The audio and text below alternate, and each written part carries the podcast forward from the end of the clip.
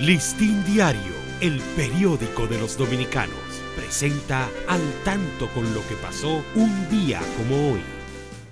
19 de diciembre de 1838. Nace en Santo Domingo Manuel Nemesio Rodríguez Objío, poeta, escritor y político. Siendo muy joven, se radicó en los Estados Unidos, regresó a su patria en 1856 y se incorporó a las fuerzas del general Santana, con quien desempeñó las funciones de secretario de Interior y Policía. Su dinámica actividad política lo llevó varias veces al destierro.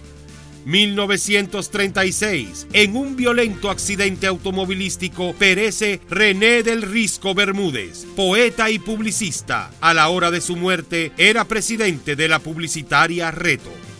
Listín Diario, el periódico de los dominicanos, presentó al tanto con lo que pasó un día como hoy.